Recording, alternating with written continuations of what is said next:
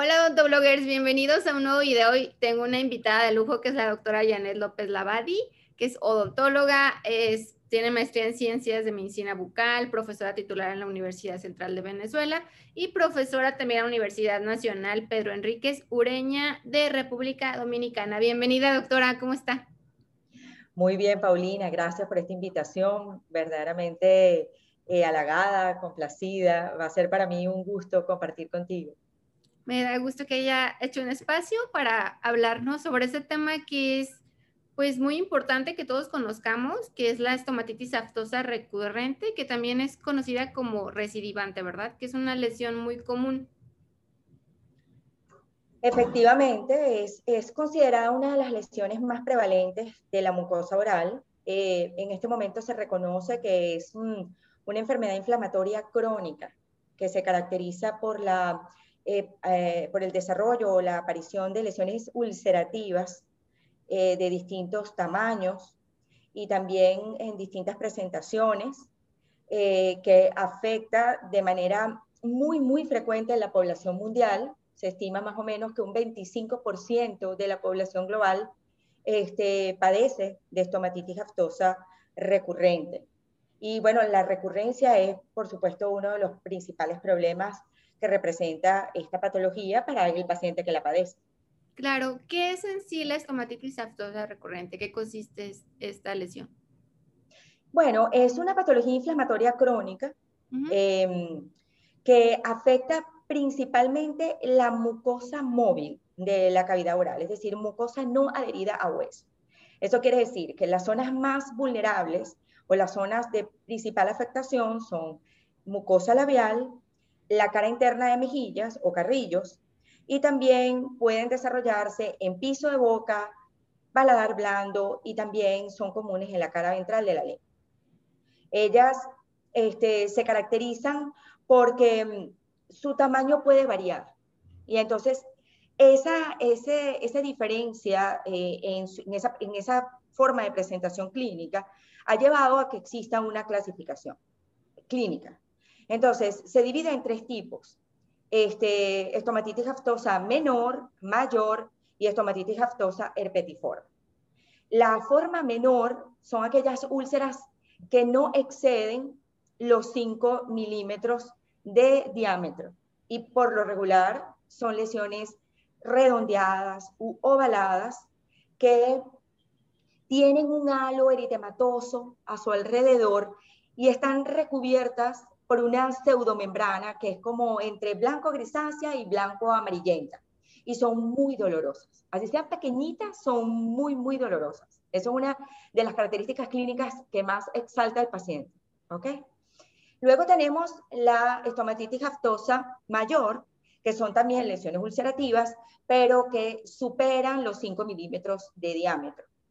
Esta forma clínica de presentación tiene mucha predilección por la zona posterior, más que todo la zona faríngea, sobre todo paladar blando, es una de sus localizaciones más comunes. Y aquí la lesión es, como su nombre lo dice, es mayor este, y su forma ya no es tan, tan redondeadita u ovalada como es la menor, sino que tienden a tener como una forma un poco más irregular. Y son muy discapacitantes para el paciente, porque ya estamos hablando de que si una pequeñita produce un dolor que el paciente refiere como muy intenso, imagínate una tan grande, ¿no? Es verdaderamente un dolor que incapacita al paciente, le, incomoda enormemente para hablar, para alimentarse, entonces el paciente eh, verdaderamente se disminuye su calidad de vida de forma significativa. ¿no? Okay. Y la tercera presentación clínica es la estomatitis aftosa herpetiforme y recibe ese nombre porque la forma clínica, como se desarrolla, recuerda un poco a esa presentación de las lesiones por el virus herpes simple. Entonces se ven como varias ulceritas que tienden a ser pequeñitas, también pueden ser redondas, ovaladas, a veces están tan cercanitas que a veces confluyen y entonces se ven un poco irregulares en su forma. Y son muy comunes en el piso de la boca. Y generalmente tienen que ser más de tres o cuatro o cinco eh, en, una, en una zona muy, muy, muy, muy eh, puntual, muy cercanas unas a las otras, para que entonces se plantee eh, esta opción diagnóstica. ¿Ok? Y por supuesto, aquí el dolor intenso y que no está acompañada de otros eh, síntomas, como pasa con la, con la gingivoestomatitis herpética primaria, son los elementos más importantes para descartar esa opción y plantearnos que se trate de una estomatitis aftosa recurrente tipo herpetiforme. Y también son muy dolorosas, por supuesto. ¿Ok? ¿El diagnóstico lo hacemos 100%, 100 clínico?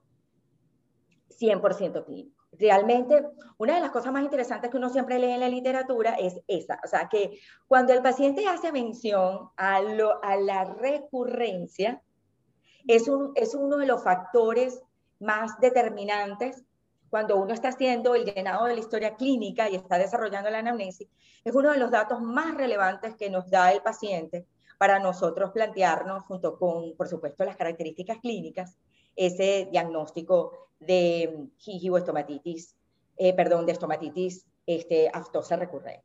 ¿Ok? Es, una, es, uno de los elementos más, más importantes. Sí, que el paciente las puede tener, las, se les pueden quitar, se le pueden volver. Correcto. La, estomatitis aftosa recurrente tiene algún lapso de tiempo? O sea, puede durar menos de 15 días, más de 15 días eso, es, eso depende del paciente y también depende de cuál es ese factor gatillo o desencadenante que puede hacer que la lesión aparezca, porque es una patología crónica multifactorial. ¿Ok? Es una patología inflamatoria crónica multifactorial. Entonces, eh, sea cual sea ese factor que está actuando en esa paciente, es lo que probablemente determine esa, ese periodo de recurrencia. Pero está reportado en la literatura que hay pacientes que pueden tener recurrencias de apenas pocos días o recurrencias de meses, inclusive, o sea, antes de que vuelva a aparecer una nueva lesión. ok. ¿Cuáles son estos factores de los que estamos hablando como los causantes de estas aftas? Bueno, e, eso es una pregunta interesante porque, bueno, la estomatitis aftosa recurrente ha sido muy estudiada desde ese punto de vista. Todavía en este momento este, está siendo blanco de mucha investigación, sobre todo porque hay un tema este, de, la microbiota oral o del microbioma. Pero a grandes rasgos, como la mayoría de las enfermedades donde hay una alteración de tipo inmunológica, en este caso es una patología inflamatoria crónica, tiene que haber una predisposición genética. Tiene que existir una condición genética de base para que el paciente desarrolle la enfermedad.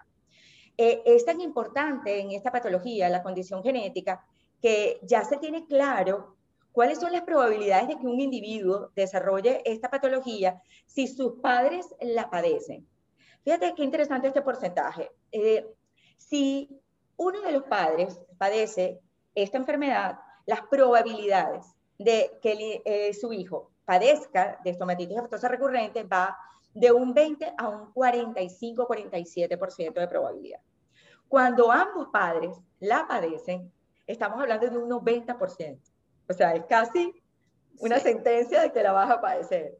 Y este, se ha identificado que en individuos que no tienen antecedentes ni de padre o madre que padezcan esta patología, pues se estima que un 20% de probabilidad de que la, de que la desarrolles. Entonces, indudablemente, hay una, hay una base genética que es importante para que la, la persona la pueda desarrollar. Ahora, ¿qué determina que la desarrolle? Teniendo ya la predisposición. Bueno, eso es lo que ha sido muy, muy estudiado y debatido. Este, hay muchos factores, por eso se habla que es multifactorial. Uno de ellos es el estrés. De hecho, cuando uno ve a un paciente en consulta y hace referencia a que ha tenido este, episodios muy, muy seguidos, uno lo primero que pregunta, ¿estás en este momento eh, eh, muy estresado? ¿Estás ansioso? Eh, esas son preguntas clave porque la mayoría de las veces el paciente refiere que sí. Y en realidad está más asociada a la aparición de la lesión con el estrés más que en el tiempo de duración. Eso significa que es más probable que actúe, actúe como un factor desencadenante, es decir, que, promueva la aparición de la lesión, a que la lesión se mantenga más, más mm, mm, tenga más periodo de evolución, o sea, esté más tiempo eh, presente en boca. ¿Ok?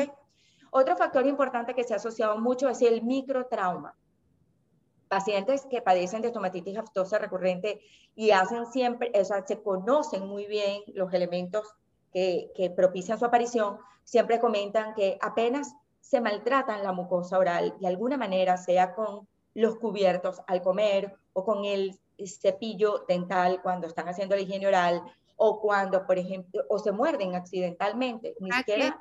También. Ajá, exactamente. Un pequeño trauma ya promueve la aparición de la lesión. ¿Ok? Y no estamos hablando de un trauma intenso, sino un trauma de baja intensidad. Porque si aparece una lesión ulcerativa y tenemos identificado un trauma intenso, ya entonces no estamos hablando de una estomatitis aftosa. Probablemente estemos hablando de una úlcera traumática. ¿Ok? Pero aquí es un trauma que no justifica que aparezca esa lesión. ¿Ok? También está muy estudiado, por supuesto, el factor microbiológico. De hecho, eh, al principio, cuando uno revisa los textos de patología oral este, de años atrás, inclusive se manejaba como con una etiología bacteriana. Eh, eso, ha sido estudiado mucho eh, para esta patología y sin embargo, no, en este momento se descarta que tenga una etiología bacteriana. Sin embargo, siguen este, haciéndose estudios en ese sentido porque se ha demostrado que hay algunos, hay algunos elementos microbiológicos que pueden promover la aparición. De hecho, más recientemente se está estudiando mucho el Helicobacter pylori, mm. este, porque se han hecho estudios donde han comparado mucosa sana con lesiones aftosas y han tomado muestras para ver, eh, para identificar la presencia de esta bacteria y hay estudios que muestran significancia estadística al comparar con la mucosa sana. Sin embargo, hay otros estudios que, hacen referencia a que definitivamente no hay correlación desde el punto de vista patogénico. Es decir, que no, no, hay, no, hay una, eh, no hay un factor que se pueda decir que es determinante para, decir, para establecer que hay una correlación etiológica entre el Helicobacter pylori y la presencia de la estomatitis aftosa. Definitivamente no lo hay. Pero hay un estudio muy reciente del año pasado, 2020, donde los autores este, muestran que sí existe relación y es un estudio donde comparan mucosa sana con lesiones ulcerativas por estomatitis aftosa recurrente. Entonces, bueno, eso es algo en lo que ahorita se está centrando mucho la investigación. Sin embargo, no podemos decir hasta los momentos que haya evidencia clara que lo sustente. ¿Ok? También se ha hablado de factores hormonales. De hecho, eh, cuando se estudia epidemiológicamente esta patología, se, reconoce que la mujer es más afectada que el hombre. Entonces, también han investigado un poco al respecto y se han dado cuenta que mujeres eh, que están en el periodo menstrual o en menopausia tienen este, mayor probabilidad de desarrollar lesiones aftosas, mientras que mujeres que están embarazadas o en terapia anticonceptiva eh, tienen menos probabilidades de desarrollar. Entonces, esto también es un elemento interesante o, un factor que, que, se puede considerar que puede promover la presencia también de las lesiones. Eh, también, sea, em, también es un factor muy importante y es que es eh, deficiencias alimenticias, muy especialmente de vitamina, y de hierro y de ácido fólico, vitamina B12 principalmente. Entonces, eh, se ha visto que pacientes en donde se indican estudios hematológicos y se ve que hay niveles por debajo de lo normal de algunos de estos minerales o vitaminas, si al paciente se le da suplemento para mejorar eh, eh, esa condición o esa deficiencia hematológica, pues no, ni siquiera se puede decir que se ha visto una mejora significativa pero sí se ha podido correlacionar los eh, niveles bajos de estos eh, elementos de la nutrición con la presencia de las lesiones. ¿Ok? Entonces, esto es algo interesante, porque eh, se ha visto que es más efectivo promover que el paciente aumente en su dieta la ingesta de alimentos ricos en hierro, en ácido fólico, vitaminas de tipo B. ¿Ok? Ok. también, por supuesto, hay una alteración inmunológica. ¿Ok? Se ha visto, esto es una patología donde hay, eh, mm, hay alteraciones, hay, una alteración genética que promueve a su vez alteraciones en, la, en el metabolismo de ciertas eh, proteínas que son elaboradas por células de la inflamación, citoquinas, principalmente interleuquinas y factor de necrosis también tumoral ha sido asociado en el aspecto patogénico de esta enfermedad. Entonces, hay una alteración inmunológica y es una alteración inmunológica tanto de la inmunidad natural o innata como de la inmunidad adquirida, tanto de la inmunidad adquirida humoral y celular. Entonces, es, es una serie de eventos. El paciente tiene una predisposición genética, eso promueve que la respuesta a ciertos factores sea una respuesta desde el punto de vista inflamatorio alterada. Entonces, al estar presente cualquiera de ellos, obviamente toda, toda esa alteración inflamatoria va a promover la aparición de la lesión. Sí, es toda una serie de cadena. Exactamente. Base genética. Yo había escuchado uno de los factores es el cambio de clima. ¿Sí tiene que ver o no? Eh, el, el, cambio brusco de temperatura es más un factor desencadenante del herpes. Ah, de las lesiones herpéticas eh, recurrentes, como el herpes labial o el herpes intraoral, más que de la estomatitis aftosa. Sin embargo, este, eh, obviamente hay pacientes que reconocen mejor sus factores activadores, incluso hay pacientes que dicen que hay ciertos alimentos que le provocan la, la presencia de estas aftas. Hay pacientes que dicen que el chocolate les induce la aparición de las lesiones, también las nueces, ¿ok? Y, bueno, hay una gran, hay una gran lista de, de alimentos, muy especialmente chocolate y nueces. ¿okay? Este tipo de personas con esta base genética y estos desencadenantes, es muy probable que toda su vida tengan que lidiar con la estomatitis aftosa recurrente. Bueno, esa es una, es una pregunta muy interesante, porque fíjate, este, los, las tres eh, presentaciones clínicas se dan, eh, tienden a iniciar, eh, el paciente debuta con sus primeras lesiones en distintos momentos.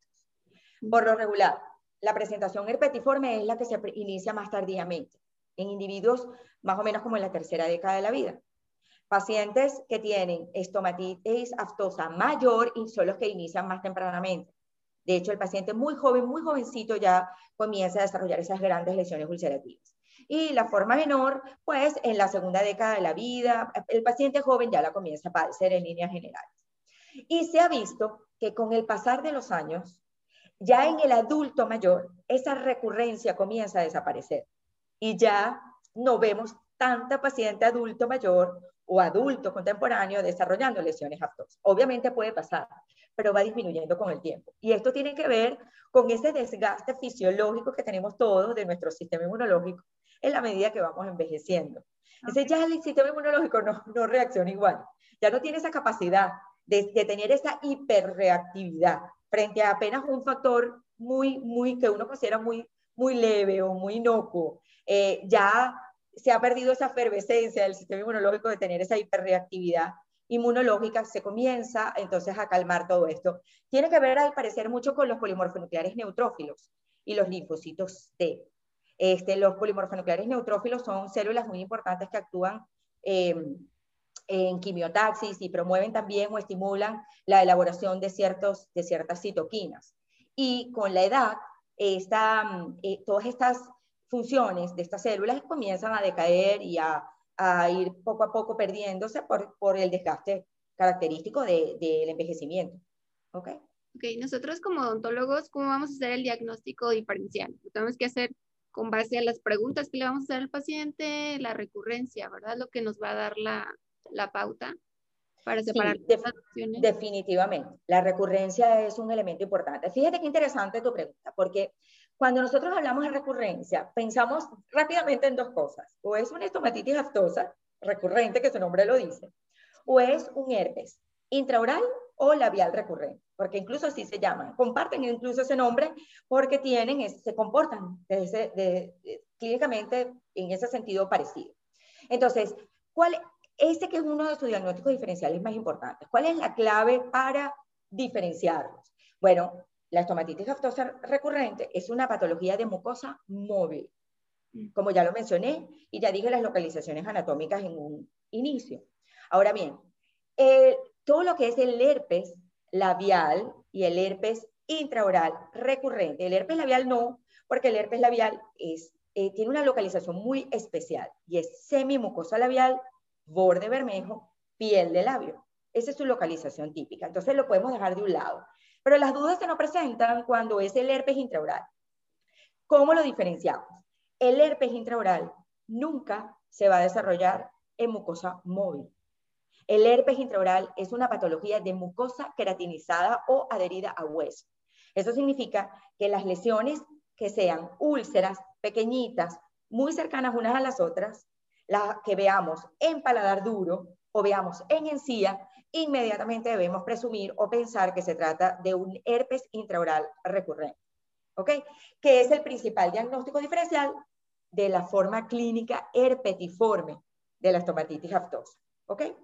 Ahora, de las otras dos presentaciones, que son la mayor y la menor, la mayor, hay que diferenciar, hay que buscar las maneras de diferenciar de úlceras por citomegalovirus, que tienden a ser úlceras también de, tamaño importante y también tienden a localizarse de manera frecuente en la zona de la orofaringe. Hay que considerar esa, esa opción. ¿ok? Eh, la recurrencia es vital. Cuando uno está haciendo la historia y le pregunta al paciente si lesiones de esa naturaleza las ha padecido en, eh, en, el pasado o recientemente, pero están apareciendo cada vez con más frecuencia, pues entonces ya eso es un, un tips importante para empezar a manejar estomatitis aftosa. Y las menores, hay que eh, siempre eh, diferenciar de úlcera traumática, ¿ok? Porque la úlcera traumática puede tener características clínicas prácticamente indistinguibles, son, son idénticas, ¿ok? Ahora, hay otras patologías que también tienen presentaciones en forma ulcerativa, pero siempre se acompañan, si son lesiones inmunológicas, de carácter inmunológico o autoinmune, pues tienen otra serie de signos o síntomas que, que van a ayudarnos a orientarnos más hacia esa opción. Y, este, por ejemplo, si son patologías ulcerativas de carácter este, infeccioso, eh, pues también el paciente va a tener otra serie de síntomas y signos que nos van a hacer presumir que se trata de otra cosa y no de una patología tan común y recurrente como es la estomatitis aftosa. Ok. Vamos ahora al tratamiento. ¿Cuál es el tratamiento de esta, de esta estomatitis aftosa recurrente? Bueno, el, el, el tratamiento se puede ver desde varias perspectivas. A ver, si nosotros tenemos un paciente en donde queremos, con, eh, el tratamiento va dirigido principalmente a controlar dolor. ¿ok? A controlar dolor y todo lo que es el proceso inflamatorio que, que, que está desarrollándose en esa patología. De hecho, ese álbero eritematoso que tienen habla mucho de su componente inflamatorio, ¿no? Y controlar dolor y sobre todo controlar eh, o tratar de controlar la recurrencia, ¿ok? Entonces, en ese aspecto, tratar de identificar cuál es ese gatillo, ¿no? Si vemos que el paciente le indicamos pruebas sanguíneas y vemos que hay un, tema con el hierro, el ácido fólico, vitaminas, por supuesto, darle indicaciones de que mejore su dieta. Este, por supuesto, si hay, un, si hay un factor de ansiedad y estrés presente, pues recomendar al paciente ayuda psicológica. E, eso siempre en todas las enfermedades de carácter inmunológico es, es vital para el manejo de estas enfermedades. Y así consecutivamente, hacer, sembrar conciencia de que hay factores, hay alimentos, hay alteraciones, hay microtraumas, todos esos factores que pueden generar que aparezca, pues sembrar conciencia para que el paciente tenga o intente controlar.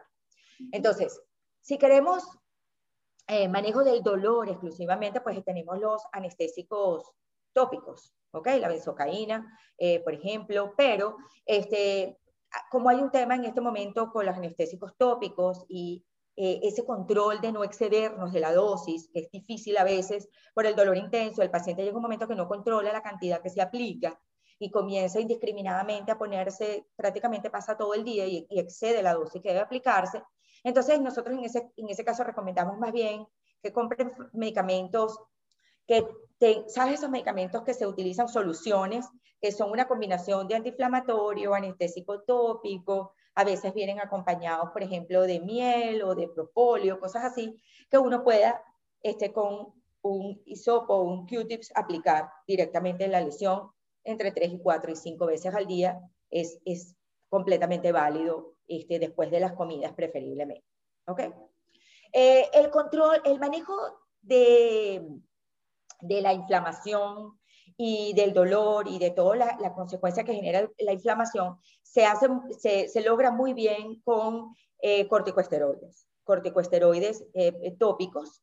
Eh, tenemos opciones de corticosteroides como la dexametasona, triamcinolona o, o el em, clobetasol, que se pueden eh, mezclar también con, por ejemplo, leche de magnesia o hay unos que vienen ya en pasta adherible y se aplican sobre la lesión y se controla muy bien el dolor y además promueve que la cicatrización se acelere.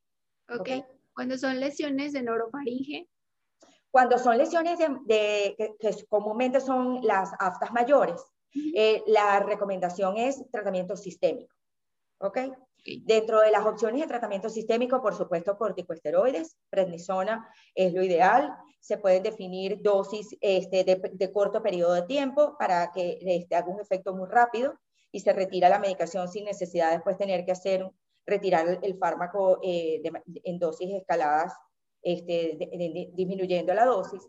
También, por supuesto, la literatura se ha reportado mucho el uso de colchicina, de algunos otros inmunomoduladores y también, por supuesto, de talidomida, que se ha visto que es muy eficaz. Eh, en el, hay, ensayos controlados que demuestran que es muy efectivo, sobre todo eh, eh, promoviendo que la recurrencia, o sea, manejando la recurrencia. Sin embargo, esto es un fármaco de uso delicado y que está tratando en la medida de lo posible de no, de no utilizarse para estos pacientes que usualmente aparecen en pacientes jóvenes y tienen, este, tienen como efecto eh, adversos que son teratogénicos, ¿ok?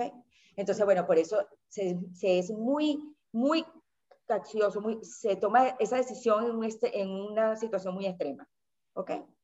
Y este, recientemente vemos, ya no, no, tan recientemente, pero hemos visto que en, el, en las farmacias este, hay muchas opciones de medicamentos para recubrir las úlceras, que es, por ejemplo, el ácido hialurónico.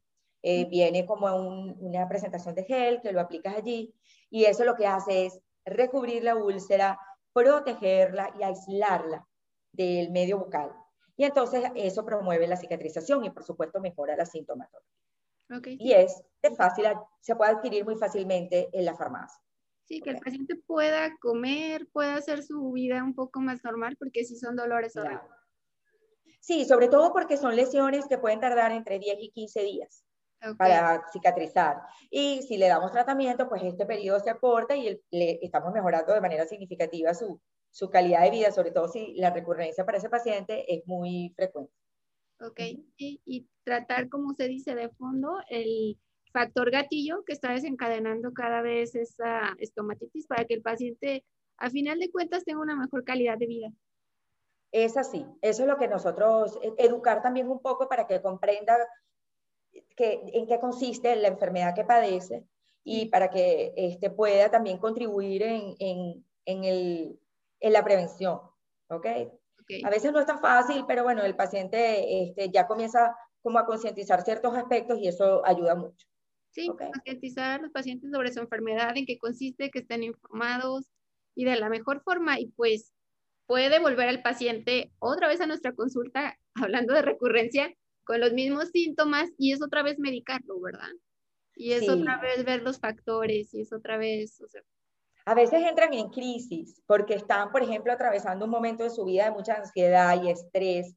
Y entonces sienten que las lesiones están apareciendo, no ha terminado de cicatrizar una, cuando ya está apareciendo una nueva, y eso le genera más angustia todavía, no ayuda, porque si ya está estresado de base, y ansioso y además le comienza a preocupar que no ve momento en que no tenga lesiones, eso con mucha frecuencia los lleva a la consulta. Entonces, bueno, uno actúa también un poco de conversar con ellos, tranquilizar, dar, por supuesto, el tratamiento farmacológico, pero también ayudar un poco desde el punto de vista este, de orientar a que este, busque ayuda para controlar el estrés y es el factor desencadenante.